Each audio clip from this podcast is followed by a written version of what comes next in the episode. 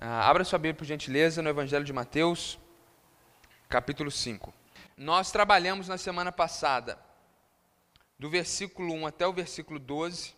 Vimos que Jesus inicia uma pregação no alto de uma montanha e ele começa definindo quem são os súditos do reino de Deus, ele começa a trabalhar a nossa identidade como aqueles que são adeptos do reino que ele está inaugurando. Então Jesus se apresenta, ou melhor, é apresentado no Evangelho de Mateus como um rei que vem sobre a terra para inaugurar um reino. Um reino que a princípio é espiritual e que no desenrolar da história será também perceptível e tocará aquilo que é material no dia da consumação dos séculos. Mas até hoje ele é um reino espiritual que pode ser percebido visivelmente em algumas questões. Uma, uma, das formas de a gente perceber o reino, inclusive, é a igreja, porque a, a igreja local ela é a, a, comunhão dos súditos do reino de Deus, não de todos eles, porque estão espalhados em todas as nações, mas pelo menos parte desses súditos. Então Jesus, esse rei, ele vem inaugurar um reino e depois de ter feito muitos milagres, curas, Jesus está agora definindo muito claramente quem pode ser parte do seu reino. Jesus quer deixar muito claro quem é o súdito do reino, que não basta dizer eu sou de Jesus, eu sou evangélico e achar que você faz parte do reino de Deus. Então a gente viu muito isso na semana passada, ele trata isso nos primeiros 12 versículos, e agora ele deseja nos mostrar não mais a nossa identidade, porque isso já foi trabalhado, mas a partir do verso 13 até o verso 16, Jesus quer nos ensinar qual é o nosso propósito já foi trabalhada a nossa identidade e agora Ele quer trabalhar qual é o nosso propósito. Inclusive, se Deus quiser, essa semana, essa pregação da semana passada estará disponível no YouTube e nós poderemos oferecer a você que não ouviu, quiser ouvir para entender bem o Sermão do Monte, vai ser muito bom, muito importante. Nós queremos trabalhar hoje exatamente sobre isso. Qual é a nossa missão? Qual é o nosso propósito? Certamente você já se perguntou qual é o propósito da sua vida. Quero que você entenda que a sua vocação individual, o plano específico de Deus para a sua vida, ele não é precedido, ou melhor, ele é precedido por uma vocação geral, ou seja, Deus tem um propósito para a vida de cada um de nós que é o mesmo. E é a partir da vivência desse propósito é a partir da vivência dessa missão que você poderá descobrir no caminhar da sua história o que Deus tem para a sua vida especificamente. Algumas pessoas, isso acontece muito na adolescência, na juventude, elas ficam ansiosas, querendo entender o que, que Deus tem para a minha vida. E também na meia idade, essa crise volta. E as pessoas ficam querendo entender qual é o propósito de suas vidas. E muitas vezes Deus permanece em silêncio. Porque Deus só vai te revelar os propósitos específicos, os seus dons específicos, a sua vocação específica, se você viver aquilo que Ele já revelou para nós. Se você viver essa vocação, esse propósito, esse chamado, que pertence a todo súdito do reino de Deus. Então, se você se identifica como alguém que reconhece Jesus como Rei e Senhor do universo sobre sua vida, se você reconhece que a sua identidade ela passa por esse reconhecimento do senhorio de Cristo sobre a sua vida, Deus ele te deu uma missão. A grande questão aqui é: Deus, quando Ele inaugura o seu reino e chama pessoas para serem seus súditos, Ele deixa esses súditos na terra e vai para os céus. E ali está, aguardando o dia que retornará a essa terra para consumar o seu reino. A questão é exatamente essa: por que, que existe essa lacuna? Por que, que Deus nos deixou nessa terra? Por que, que o nosso Senhor já não nos levou para os céus e para o seu reino? Por que, que nós estamos vivos ainda? Por que, que existe uma igreja na terra? Qual é o nosso propósito como súditos do reino de Deus? É sobre isso que nós queremos falar nessa manhã. Mateus capítulo 5, a partir do verso 13, o texto bíblico diz assim: Vocês são sal da terra. Ora, se o sal vier a ser insípido, como lhe restaurar o sabor? Para nada mais presta, senão para, lançado fora, ser pisado pelos homens. Vocês são a luz do mundo. Não se pode esconder uma cidade situada no alto de um monte. Nem se acende uma lamparina para colocá-la debaixo de um cesto, mas num lugar adequado, onde ilumina bem todos os que estão na casa. Assim brilhe também a luz de vocês diante dos outros, para que vejam as boas obras que vocês fazem e glorifiquem o Pai de vocês que está nos céus. Jesus quer nos ensinar sobre o nosso sentido de vida, Jesus quer nos ensinar sobre o nosso propósito, usando duas metáforas. Ele nos compara, nós que somos súditos do seu reino, como sal e como luz. Alguma, algumas considerações importantes sobre isso. Naquele tempo, eles usavam, e ainda hoje em outros lugares do mundo, outros tipos de sais para temperar e para ajudar os alimentos a não entrarem em processo de putrefação rápido demais, outros sais que não é somente esse sal que nós estamos acostumados aqui. Então, se você comprar sal no mercado, se você quiser encontrar sal, antigamente você só encontrava o sal normal, que é o cloreto de sódio, não é isso mesmo? Iodado, porque a nossa legislação obriga isso para questões da saúde da tireoide da nação brasileira. Hoje você já encontra o sal do Himalaia, que é aquele sal rosa, que não é com corante. Aquele rosa é porque ele tem ferro e outros minerais. Então, o sal que é descrito aqui por Jesus, que era muito comum ali, não era necessariamente o cloreto de sódio. Eram outros sais que você conseguia, por, um, por uma questão de processos ao longo do tempo, fazer com que esse sal perdesse a sua capacidade de salgar ou perdesse o seu sabor. Então, é como se você pegasse uma pedrinha de sal do Himalaia e quando você colocasse lá na sua boca, você não sentisse nada. É como se fosse uma pedra de areia. Essa é a ideia do sal se tornar insípido. Quando a gente pensa só em cloreto de sódio, é difícil a gente entender a metáfora, mas você tem que entender que Jesus está falando em outro tempo, em outra cultura, em onde existiam outros sais. Então, era possível que o sal se tornasse insípido, ou seja, ele perdia sua característica de salgar, de dar sabor.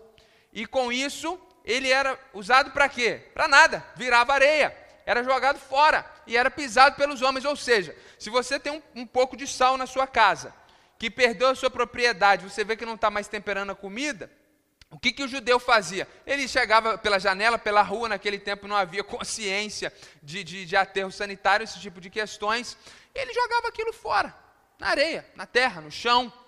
E as pessoas passavam e pisavam em cima daquilo, porque virava pó. Por que, que eu preciso ter um monte de sal que não serve para salgar? Segunda metáfora é a metáfora da luz. O texto bíblico diz que nós somos a luz do mundo. Naquele tempo não havia luz elétrica, Jesus, inclusive, vai falar aqui de uma lamparina. Então, existia tochas, lamparinas, é, lampiões, é, uma série de é, formas de você, através do fogo, trazer luz e iluminar. E, de uma forma muito simples, muito clara e muito objetiva, a questão é: por que, que nós acendemos uma tocha? Por que, que nós acendemos uma lamparina? Por que, que nós acendemos o botãozinho e usamos de luz elétrica? Porque nós queremos ver no escuro. Nós precisamos de luz para que nós possamos enxergar um caminho a ser trilhado, ainda que seja dentro da sua casa. Porque se você não quer ir a lugar nenhum, você está deitado na sua cama e pronto para descansar, você não precisa de luz. Então a luz serve para mostrar um caminho e para iluminar. O que Jesus está tentando nos ensinar, através dessas duas metáforas, é que, sendo a luz do mundo, nós somos chamados por Deus, como súditos do seu reino, para mostrarmos o caminho correto para a sociedade e para o mundo. Você tem uma responsabilidade da parte de Deus, a partir do momento que você se tornou súdito do seu reino, de ser um instrumento dele para mostrar para as outras pessoas o caminho a ser trilhado, o caminho a ser seguido. E o caminho é Jesus. Como ele mesmo disse, o Senhor disse: Eu sou o caminho. Então, essa é uma responsabilidade nossa, como súditos do reino de Deus. E o sal, naquele tempo, para além de ser usado para dar sabor, ele era principalmente e muito mais importantemente usado para conservação dos alimentos, como até hoje é usado na nossa cultura. Você salga uma carne para que ela não apodreça com algumas horas. Hoje nós temos refrigeração, naquele tempo não havia. Então, poucos de vocês usam sal para preservar o alimento, a não ser quando você quer fazer isso por uma questão gastronômica. Porque todos nós, pela misericórdia de Deus, aqui no Brasil, quase todas as pessoas, pelo menos todos aqui que me ouvem, certamente têm uma geladeira em casa. Naquele tempo não havia. Então você salgava a carne. Processo que todo mundo conhece muito bem. Para quê? Para evitar um processo de putrefação muito rápido. Para que essa carne fosse conservada e nós pudéssemos consumir essa proteína. O que Jesus está nos ensinando aqui é que, além de mostrar o caminho para o mundo, o caminho correto enquanto luz, nós somos sal. Nós fomos colocados por Deus estrategicamente na sociedade para desacelerar o processo de apodrecimento da nossa sociedade. A Bíblia diz que o mundo jaz no maligno. E quanto mais nós avançamos para o fim do tempo, mais as hostes do império das trevas terão influência na sociedade, nas civilizações humanas. E é justamente a influência da igreja que paralisa esse avanço ou que retarda esse avanço. Então, ser sal e luz é ser um instrumento de Deus para preservação e direcionamento da sociedade. É isso que o texto quer nos ensinar nessa manhã. Que ser súdito do reino de Deus é ser chamado para ser um instrumento de Deus para preservação e direcionamento da sociedade. Como que nós fazemos isso? Primeiramente, na nossa postura, na vivência do Evangelho, no nosso caráter, na nossa integridade, na nossa individualidade. Enquanto todos fazem o que não pode ser feito e você diz não, enquanto todos os adolescentes e jovens se dão as paixões da adolescência, da juventude, você diz não, você está sendo sal. Você, você é, é uma pessoa a menos que está contribuindo para o desfacelamento completo e total da nossa sociedade. Você é uma pessoa a menos que não está contribuindo com essa revolução moral que avança cada vez mais para o oposto do que o rei estabeleceu como norma, como conduta, como padrão. Então, talvez para você pareça uma coisa pequena, simples, só você na sua escola, só você no seu local de trabalho, só você na sua família, mas é nessa somatória de indivíduos como eu, como você, cada um de nós, colocados pelo próprio Deus estrategicamente em famílias diversas, em locais de estudo e de trabalho distintos, Deus ele cria uma grande rede em todas as nações para preservar a sociedade nas nossas posturas individuais. E não só na nossa postura individual, mas dentro da nossa família. Me lembro de Josué no capítulo 24, verso 15, quando ele diz que os pais dos israelitas, ou seja, Abraão e seus antepassados, adoravam deuses falsos lá depois do rio Eufrates, lá na Mesopotâmia. E ele diz: se vocês quiserem seguir esse padrão, o problema é de vocês. A tradução aqui é minha. Mas ele diz: eu e minha casa serviremos ao Senhor. Então, nós precisamos discipular os nossos filhos, homens liderar as suas esposas e não serem apêndices espirituais dentro das suas casas, e juntos, como famílias, nos posicionarmos na sociedade e auxiliar no processo de retardo de destruição da nossa civilização e de total domínio do império das trevas. E a igreja do Senhor é esse ajuntamento onde nós ficamos mais fortes, porque você sozinho durante a semana é pesado. Mas quando você chega aqui no sábado, os adolescentes, você chega aqui no domingo, você olha para o lado. Talvez você não conheça essa pessoa. Mas ela é um súdito do reino de Deus como você. Ela está se posicionando como você. Você não está sozinho nesse propósito e nessa missão. Isso é motivo de encorajamento. É por isso que Deus ordena que os seus súditos se reúnam semanalmente. Se você não congrega, a não ser por razões realmente necessárias, como enfermidades, questões ocasionais, isso é errado, isso é pecado. Porque nós precisamos estar aqui juntos para sermos encorajados. Porque aqui você encontra pessoas que estão vivendo o mesmo propósito que você. E assim sua fé é fortalecida. E como igreja, nós podemos nos posicionar, inclusive diante da sociedade.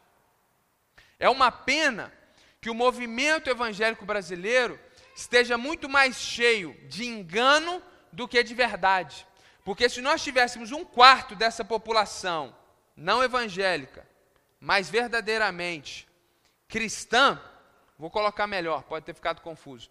Se nós tivéssemos esse um quarto de evangélicos no Brasil, que é o que as estatísticas mostram, não sendo meros evangélicos, mas sendo de fato cristãos, imagina uma grande aliança de posicionamento da nossa sociedade. Nós somos um número muito forte e nós deveríamos nos posicionar. Mas hoje é difícil, porque quando você se aliança com alguns líderes, algumas denominações, até por aquilo que é correto, você se sente mal porque eles estão apontando alguns caminhos, mas por outro lado eles são piores do que os ímpios. E nós estamos numa crise ética, essa é a pregação de domingo passado, retrasado, né, da crise de Abraão. Muitas vezes nós estamos em crises éticas. Mas Deus chama a igreja, seus súditos, para se posicionarem para evitar a falência da sociedade.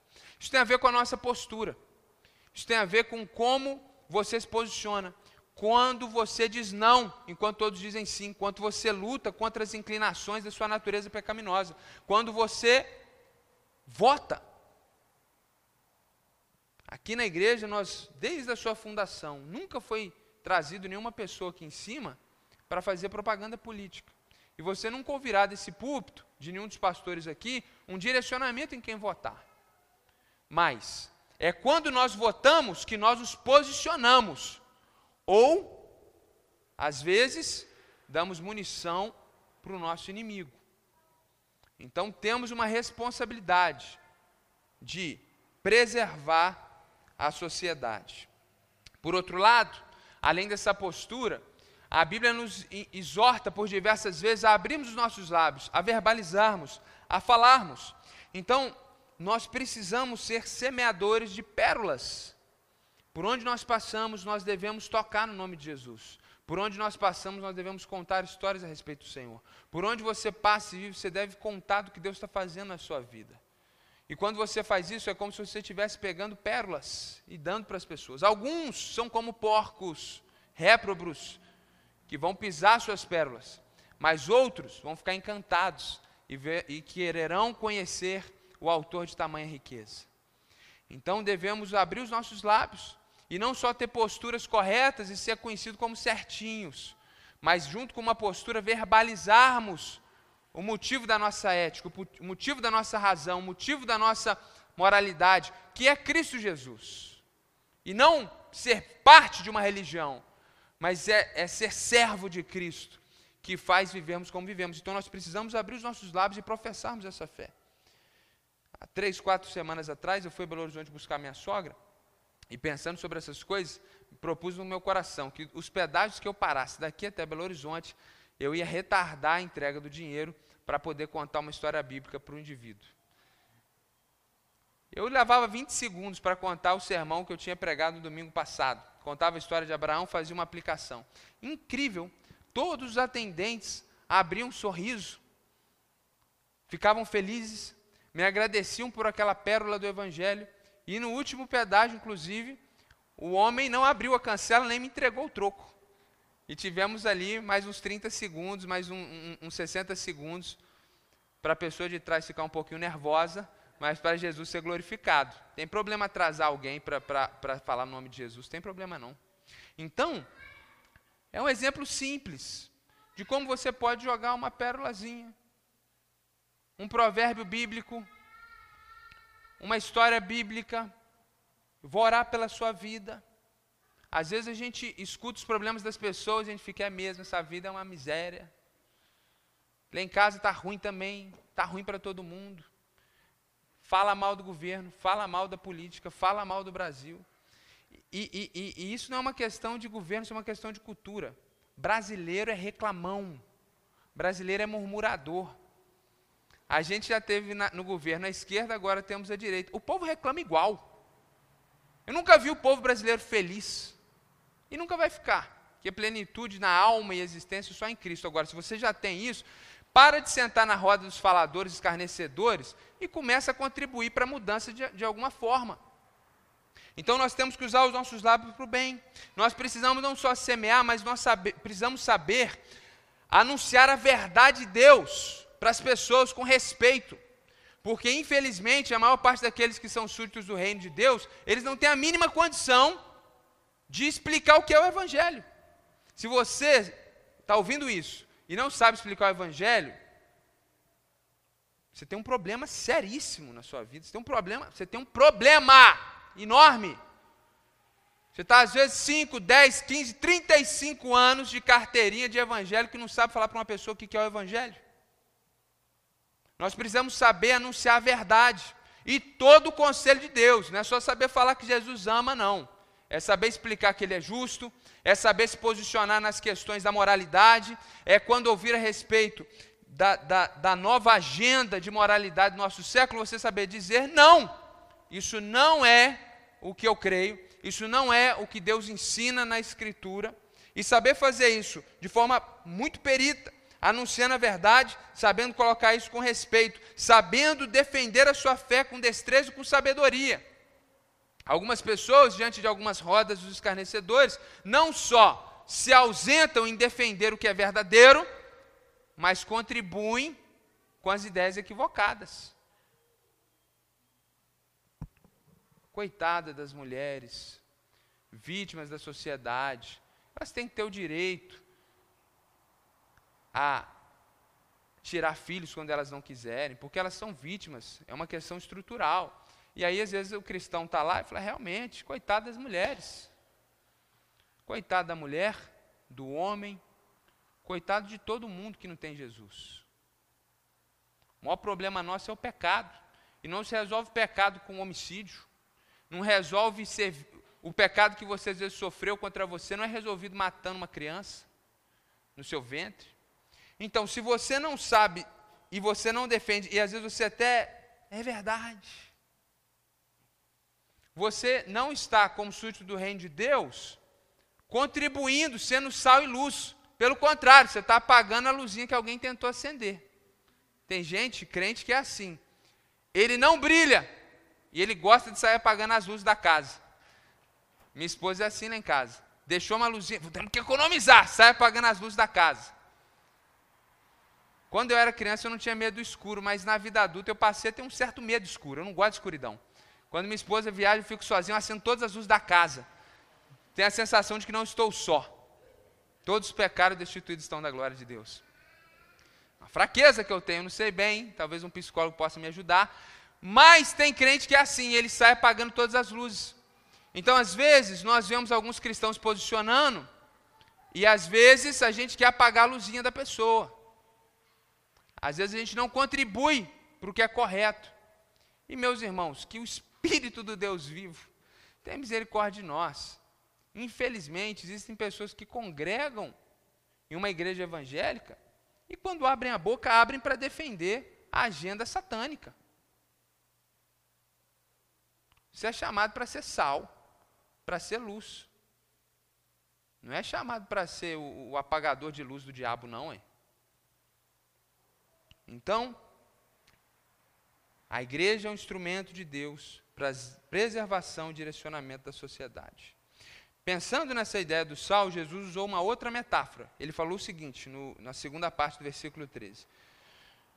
Se o sal se torna insípido, como lhe restaurar o sabor? Para nada mais presta, senão para ser lançado fora e ser pisado pelos homens. O que Jesus está dizendo é o seguinte: se você não cumpre o seu propósito de ser um instrumento de preservação da sociedade, você não presta para nada.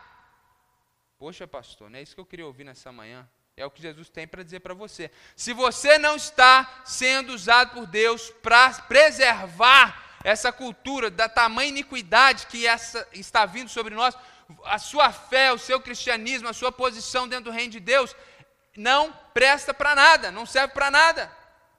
Jesus está sendo realmente muito duro, porque Ele quer que você entenda que viver uma vida para ganhar dinheiro, para ser conhecido, para ter títulos, para ter mil seguidores, viver uma vida dessa forma, onde você não está sendo usado para a preservação da civilização e da sociedade, você está vivendo uma vida vazia, sem significado, que não vale para nada. É como um sal sem sabor que pode ser jogado fora. É como a farofa que ficou velha que você joga fora, não serve para nada. Tem gente, meus irmãos, que infelizmente vivem uma vida vazia de significado e propósito. Jesus, quando ele fala da vida cristã, ele fala que a vida é abundante. Pastor Biratã está preparando um estudo, depois de terminar as obras da carne, fenomenal. E a gente vai ver isso, que Jesus fala da vida cristã, ele fala de corrida, de maratona. Depois ele fala de guerra, de armadura. Depois ele fala de UFC lá, porque é combater o combate, é matar a própria carne. A vida cristã no Novo Testamento é empolgante. O cara se converte, ele vê milagre. Ele se converte, ele expulsa demônio. Ele se converte, ele é preso. A, a vida cristã de muitos irmãos, ela, ela, ela é pior do que a comida sem sal. É tapioca sem sal. Já comeu tapioca sem nada? Zerada. O verdadeiro nortista que, toma, que a tapioca tem que ter uma manteiguinha. Aqui no Sudeste a gente colocou calabresa, frango. Tem que ter uma manteiguinha salgada. Mas como tapioca sem sal? Tem gente que se morrer hoje, faz diferença para nada. Reino de Deus vai sentir sua falta, não.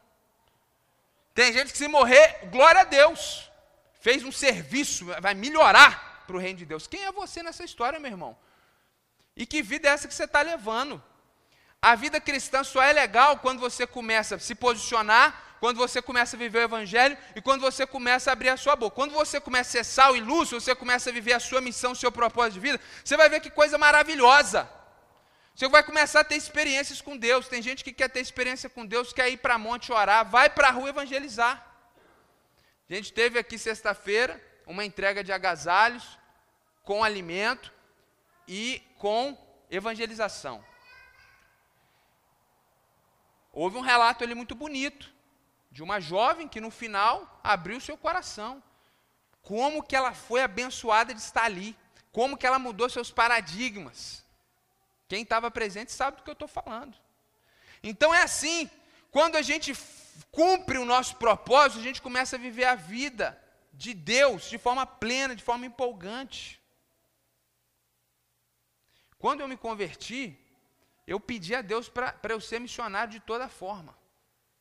Por quê? Porque não tem coisa mais incrível do que isso. Do que você viver o Evangelho de forma integral, plenamente, num lugar onde não existe Evangelho. Eu orava e pedia, me deixa ser missionário. E Deus falou comigo: não, eu quero que você seja pastor. E eu fiquei chateadíssimo, que eu não estava satisfeito em ser pastor. Depois eu parei com aquela ingratidão, comecei a valorizar a vocação pastoral. Depois eu comecei a orar de novo, Senhor, mas deixa eu ser missionário um pouquinho, Senhor. Porque eu não quero ser mais um pastor. Tem muito aqui no Brasil. E aí Deus me deu a honra, o privilégio de servir Ele por seis anos, pensando só em evangelizar muçulmano, falando para muçulmano no Brasil, nos Estados Unidos e lá na Jordânia. Deus me deu esse privilégio. Chegou o tempo, Ele me avisou que meu tempo estava acabando e me trouxe de volta aqui para Juiz de Fora. E eu já disse isso aqui, quero dizer. Quando recebi a notícia lá, que talvez o pastor Davi iria embora, o Espírito de Deus falou no meu coração: você será o pastor daquela igreja. É isso que eu tenho para você, porque ele já tinha me avisado antes, eu já tinha falado com a minha esposa, amor, Deus falou comigo que o nosso tempo aqui está acabando. E aí aconteceu uma situação que nós fomos obrigados a sair daquele país e a coisa aconteceu de forma natural aos olhos humanos, mas extraordinária na perspectiva de Deus. Isso não é porque a gente é pastor. Porque quando eu era seminarista, minha vida era muito melhor do que hoje. Por quê? Porque eu tinha mais tempo. Porque eu evangelizava mais. Não tem coisa mais maravilhosa que você falar de Jesus para uma pessoa, a pessoa começa a chorar. E aí você se sente como os apóstolos ali no, nos evangelhos, que eles chegam para Jesus e falam: Jesus, a gente foi falar do reino e as pessoas começaram ali a, a, a ser curadas. Demônio começou a pular de, de fora para fora da pessoa, a gente expulsando demônios. A gente viu um poder incrível. A gente, eles ficaram assim: Uau, que, que vida é essa? E aí Jesus até teve: Não, gente, fica calmo. Mais importante é a vida eterna. Então a vida cristã ela tem que ter empolgação, você tem que ter experiência com Deus. E você começa a ter essa empolgação, vivendo esse propósito pleno quando? Quando você começa a viver o evangelho, quando você começa a proclamar o evangelho. Quando você é sal e quando você é luz. Ser sal é de alguma forma uma posição passiva. Ser luz de outra forma é uma postura extensiva seria certo, meu pastor Biratã? Ativa, ati, proativa, melhor, obrigado. Pastor Biratã é doutor nesse texto aqui. Entende muito desse texto. Então, às vezes a gente precisa ser, tomar posturas, e às vezes nós precisamos avançar e nos posicionar, e nos colocarmos e falarmos, e assim a vida cristã vai ficando empolgante. Então, tem gente que trabalha todo dia e não ora pelo seu trabalho, e não fala de Jesus para ninguém, e vive uma vida vazia durante oito horas por dia. Tem gente que vai para o trabalho com o olhinho assim brilhando, cheio de fogo. Ele está doido para falar de Jesus para alguém. E aí o trabalho é empolgante. Aí ele chega no trabalho e alguém está ali reclamando, chorando, ele vai lá e ora e Deus faz um milagre. Ele ora pelo trabalho e a coisa acontece. Então você tem que escolher. Se você é súdito do reino de Deus, se você vai continuar vivendo essa vida vazia, ou se você vai viver uma vida empolgante. Uma vida cheia de significado. É uma honra, um privilégio para mim ter sido escolhido por Deus para ser um pastor, porque eu posso me dedicar a isso exclusivamente. Mas isso não é um benefício só para quem é pastor. É para todos nós, porque quando eu não era pastor também vivia dessa maneira, dessa forma. Os meninos foram, e o pessoal foi na sexta-feira, né? E eu falei para algumas pessoas, eu não vou, porque se eu for, eu, eu, eu quero liderar, isso é vício de pastor. Então eu prefiro não ir em algumas coisas, para a coisa acontecer sem a gente. Mas por mais de dois anos, toda sexta-feira, a gente virava madrugada. Era o melhor dia da semana. Aí eu estava contando para algumas pessoas, né? Que uma vez eu cheguei, entreguei um folheto, o cara acendeu o isqueiro, queimou, tentou roubar minha Bíblia para pôr fogo na minha Bíblia. Outro dia a gente foi, um amigo nosso foi, tomou pancada, os caras começaram a bater nele, porque ele chegou falando de Jesus. Eu não vou falar a, a, a seita que fez isso com ele, né? Mas Bateram nele mesmo, fisicamente. A gente saiu dali, nossa, a gente não dormiu nem de. Isso foi de sexta passada, nem de sábado para domingo a gente dormiu. Porque que aventura a gente apanhou por Jesus, quer dizer, ele apanhou, né? Eu estava na aba, nossa. Eu me gloriei junto com ele, não, estava perto, eu vi, eu ajudei a tirar e tal, aquela coisa. Eu lembro o novo convertido começar a falar de Jesus uma pessoa na rua, o cara cai no chão estribuchando, falei, gente, é epilepsia. Eu falei, não é demônio. Eu falei, o que, que eu faço? Com toda a timidez, com todo medo, coloquei a mãozinha na cabeça, tremendo mais do que o demônio. Em nome de Jesus. Quase pedi por favor. E o homem levantou bom. Foi cheio do Espírito Santo. Isso aí só acontece com quem tem vida de propósito com Deus. E isso, irmãos, é o propósito de Deus para a sua vida. A vida cristã não é essa coisa chata, religiosa. Então, até, não tem a ver com, com a pregação aqui, um parênteses aqui. Até na hora do culto. Tem gente que chega no culto aqui está abençoado, porque o cara fecha o olho, o cara ajoelha, o cara ora, o cara está aqui, ele está adorando a Deus na canção. Tem gente que chega aqui e assiste o culto. Depois vai para casa fala que o culto foi ruim. É você que é ruim, ué. Tem gente que chega aqui e fala, nossa, que culto, que adoração, que presença. Claro, para quem anda na presença de Deus, meus irmãos, na hora que você está na presença dos outros irmãos que estão cheios de Deus também, é, a brasa aquece. A glória a Deus. Glória a Deus. Agora, para quem está lá, passou a, a semana inteira no pecado, chega aqui, espectador, cheio de pedra no bolso para mandar, se uma, errou uma nota, o pastor fez uma piada que eu não gostei. Miserável homem que sou. Irmãos, não vivamos assim. O propósito de Deus para a sua vida é ter uma vida empolgante, é ter uma vida cheia de significado, é ser sal e luz para esse mundo. E aí, quando ele fala mais da luz, caminhando para o final, Jesus vai falar aqui, vai trazer mais duas metáforas. Ele fala o seguinte, no verso 14, na segunda parte: Ninguém pode esconder uma cidade que está construída em cima de uma montanha. Os irmãos sabem disso. Naquele tempo as cidades eram muradas. E onde que se construía as cidades? Em cima da montanha. Porque se vem, se vem invasores subir no monte, uma pedra que você joga lá de cima com a potência da gravidade vira uma bomba atômica na cabeça de um soldado inimigo. É difícil para você escalar. Se você tem uma cidade no vale, é muito fácil de ser invadida. Então isso era comum. E claro que você andando, caminhando, peregrinando no relevo da Palestina, você olha para o monte, você vai ver a cidade de longe. Irmãos, 60 quilômetros de distância, do Monte Nebo, na Jordânia, até Jerusalém. Monte Nebo foi onde Moisés viu a terra prometida e foi sepultado pelo Senhor. Você vê Jerusalém, 60 quilômetros, você vê o monte, e você sabe, aquele é o Moriá, ali que Abraão levou Isaac para ser sacrificado, ali que estava o templo, ali que está a cidade. De noite você vê as luzes. Você vê de longe. Jesus está falando: olha, se você é súdito do reino de Deus, você é igual uma cidade que não pode ser escondida. Ou seja, se você tem uma fé verdadeira, uma fé genuína, isso é algo que é de fato perceptível para as pessoas. O que Jesus está dizendo de uma forma indireta é o seguinte: se a sua vida é sempre vazia de significado, se você não ilumina ninguém, você talvez não seja súdito do reino de Deus. Talvez você seja só um religioso e o inferno está cheio de gente religiosa. Então, meus irmãos, o reino de Deus é ser instrumento de Deus para mostrar para as pessoas, para a sociedade, o caminho do Senhor. O verso 15, ele traz uma segunda metáfora dentro desse universo da luz. Ele fala: ninguém coloca, acende uma lamparina para colocar debaixo de um cesto. Então, deu noite, está na hora, não tem luz elétrica, acabou a luz na sua casa, vou, vou acender uma vela. Você pega uma vela ou você acende a luz do seu celular e aí você põe lá em cima da mesa, pega aquela bacia e põe em cima. Quem faz isso? Ninguém. Ninguém acende uma luz e tampa ela.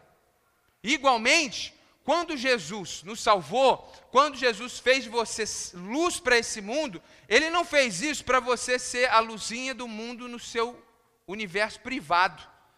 Deus te chama para ser luz do mundo, para você brilhar entre os homens. E aí ele termina no versículo 16 justamente com esse encorajamento.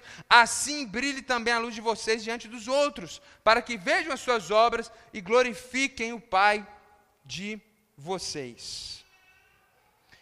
E eu finalizo lembrando que ser sal e luz significa essa vivência no nosso universo, no nosso micro-universo, no nosso local de trabalho, no nosso local de estudo, na nossa família, na nossa igreja, na nossa sociedade.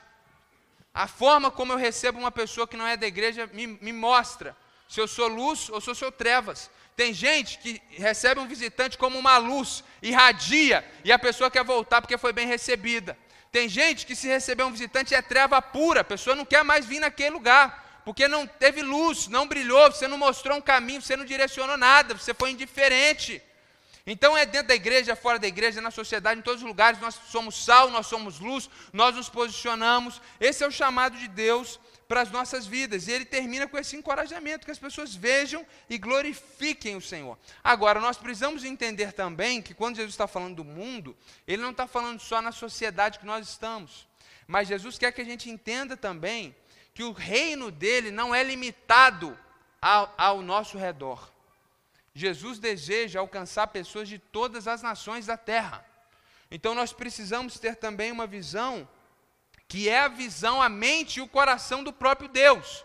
Nós precisamos estar ansiosos, colaborativos, cheios de expectativa e com muito serviço para o avanço do evangelho entre outras nações. Então, quando nós falarmos aqui de um feijão tropeiro missionário, de um, de um picolé missionário, de dar uma oferta missionária, se você pode dar dinheiro, dê dinheiro. Mas, o mais importante que o dinheiro é você orar por isso. Porque quando nós oramos, pedindo Deus a sua vontade, nós somos participantes do que Ele está fazendo no mundo. E entender que a missão da igreja não é só local, mas é investir também, enviar pessoas para outras localidades. É por isso que a nossa igreja envia recursos mensalmente levanta campanhas e envia recursos para missões, para missionários, para as pessoas que estão do outro lado do mundo. Porque o desejo de Deus é que a sua igreja seja sal e luz no mundo todo. A igreja é um instrumento de Deus para preservação e direcionamento da sociedade. Eu confesso aos irmãos que estou num momento de muita reflexão, de muita tristeza, de muito quebrantamento diante do Senhor, por quê? o que nós presenciamos na última semana, a orquestração que aconteceu na nossa sociedade em prol da agenda das trevas que cresce a cada dia foi algo novo. Não sei se você percebeu isso. Houve uma orquestração em várias camadas da sociedade e foi celebrado um dia que nunca foi celebrado dessa forma. Isso foi orquestrado isso foi pensado, isso foi refletido. E não é só aquela questão. Existe um pacote, existe uma agenda declaradamente expostas por essas pessoas. E o objetivo não é que nós possamos tolerar o diferente, mas é que haja uma nova normatividade e que o que nós pensamos seja considerado anátema, seja considerado impróprio, seja considerado equivocado. E isso, irmãos, existem diversas diversos vídeos onde isso fica explícito na boca de lideranças. Não é uma questão nossa. E eu digo que estou quebrantado, estou em reflexão, por quê? Porque eu não quero simplesmente reproduzir discursos de oposição a esse movimento, dentro de um movimento conservador. Nós estamos para além do conservadorismo. Nós somos aqueles que conservam o evangelho de Deus na terra.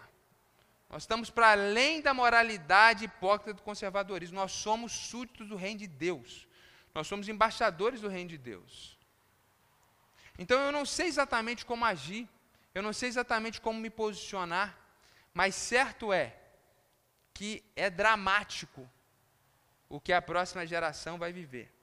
É deplorável, é triste.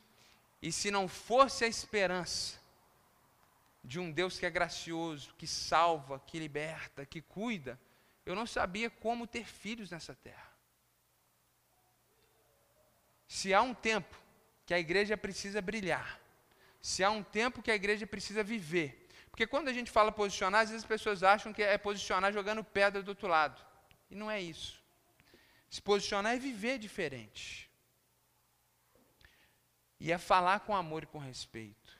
É saber defender as verdades do Evangelho. É esse tempo que nós precisamos fazer. Em nenhum outro tempo isso foi tão necessário. Em nenhum outro tempo foi tão desafiador cumprir isso que está diante de nós. No entanto, meus irmãos, é isso que é o que é isso que Deus tem para nós.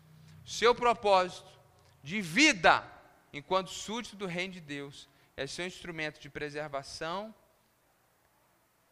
e de direcionamento das sociedades, direcionamento para Jesus, que é o caminho, a verdade e a vida. Que Deus nos abençoe nessa missão. Que Deus nos abençoe nesse propósito. E venha o reino do Senhor e seja feita a vontade dEle. Certamente, nesse esforço de brilhar, como tochas de fogo, muitas vezes baldes de água fria tentarão nos apagar. Mas a gente é igual aquela velhinha de aniversário. Apaga e depois acende de novo.